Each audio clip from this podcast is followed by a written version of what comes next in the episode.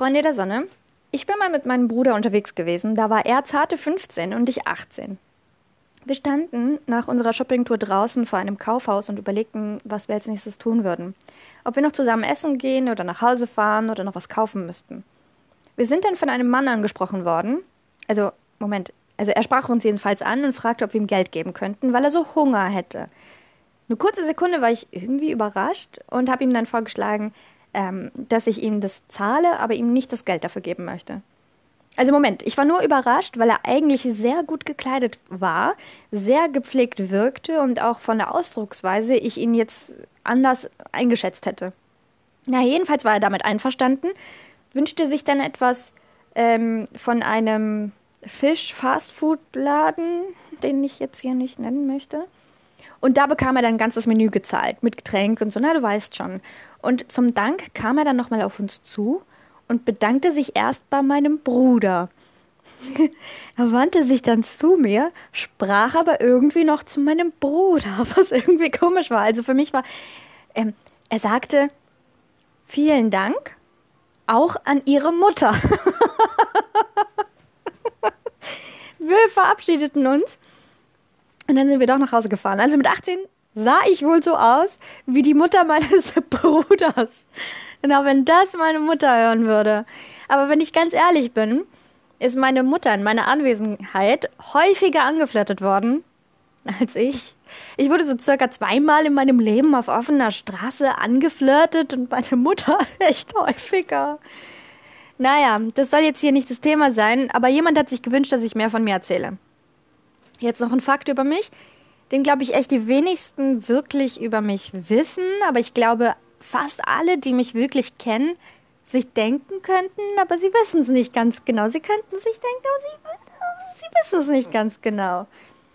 Also, ich liebe ja Städtereisen oder Reisen an sich. Allerdings, bevor ich ein Hotel oder ein Ziel, aber eigentlich geht es jetzt hier mehr um das Hotel, buche, sind da einige Kriterien, worauf ich achte. Aber eins ist für mich besonders wichtig.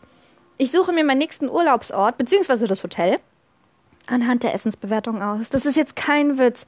Ist das Hotel noch so schön, aber das Essen immer kalt oder ähm, schlecht bewertet, dann bin ich raus. Da buche ich nicht. so wichtig ist mir die Sache mit dem Essen. anyway, also das heutige Thema ist die Sache mit Plänen. Das hat jetzt nichts mit Essen zu tun und nichts mit, mit irgendwas, was in meinem Leben passiert ist, sondern einfach nur mit Plänen. Na okay, es hat schon was damit zu tun, dass ich mal was in meinem Leben passiert ist. Oh Gott. Wow. Hm, okay, also pass auf. Ich habe ja in der letzten Folge erzählt, dass ich meinen letzten Job am liebsten sehr früh gekündigt hätte. Aber da ich noch keine neue Stelle hatte, ich nicht kündigen konnte. Also ich konnte schon, aber ich wollte nicht, weil ich so sicherheitsliebend war. Ich habe nie einen Schritt gemacht, wenn ich in diesem also wenn ich zu diesem Plan nicht auch einen Plan B, C, D, E, F, G, H, I gehabt hätte. Äh, in der letzten Folge habe ich ja auch von dieser einen Studie erzählt, die Leute ein Jahr begleitet hat, die ihren Job verloren hatten. Und ich habe mir ein altes Interview von einer renommierten, sehr bekannten Schauspielerin angesehen. Da wurde sie gefragt, welche Ratschläge sie jemandem geben würde, der auch in die Schauspielindustrie gehen wollen würde. Ihre Antwort war, dass wenn man etwas wirklich, wirklich will, man keinen Plan B haben sollte. Denn Plan B zu haben heißt, dass man eigentlich erwartet, dass Plan A scheitert. Und das ist die falsche Einstellung. Auch diese Studie, von der ich das letzte Mal erzählt habe, hat ja gezeigt, dass die Leute ohne ein Sicherheitsnetz erfolgreich wurden, weil sie es mussten. Was ich ja jetzt so super interessant finde, ist, dass alle erfolgreichen Menschen, unabhängig voneinander, alle die gleichen Tipps geben. Ist dir das auch mal aufgefallen? Naja, also wenn du in einer Sache besonders gut sein willst, dann willst du ja bestimmt auch in der Oberliga mitspielen, bei den Experten oder Eliten oder einfach bei den Profis. Um aber in deren Liga mitspielen zu können, musst du die Spielregeln kennen und am besten deine eigene Strategie entwickeln. Wir haben in allem Spielregeln und eigentlich kennt sie auch irgendwie jeder, wie so ein ungeschriebenes Gesetz. Ob es eine Kleideretikette ist oder eine Verhaltensweise oder du viele Auszeichnungen dafür brauchst, ganz egal. Aber du weißt im Grunde, was du tun musst, um ganz oben mitzuspielen. Ob du bei einer Party eine Dame ansprechen möchtest oder um eine Gehaltserhöhung bitten möchtest, du musst taktieren. Auch dafür gibt es Spielregeln. Weißt du, wie ich es meine? Um also in der Oberliga mitspielen zu können, muss dir bewusst sein, was die ganzen Leute machen, wo du hin willst. Also lern die Badminton-Regeln, wenn du Badminton spielen möchtest in der Oberliga. Oder Verhandlungstechniken oder je nachdem. Lern von den anderen Leuten, aber kupfer nicht das ab, was sie erfolgreich, also nicht nur das ab, was sie erfolgreich macht, sondern lern auch von deren Fehlern. Du musst nicht unbedingt deren Weg komplett gegangen sein, um zu sagen, hey, ich bin diesen Weg auch gegangen oder ich bin so wie XY, sondern wenn du weißt, hey, das hat er gemacht und das hat ihn sechs Monate zurückgeworfen, musst du das nicht auch machen. Weißt du, wie ich meine? Du kannst dir diese sechs Monate auch sparen, indem du aus seinen Fehlern lernst. Also, ähm, als Beispiel.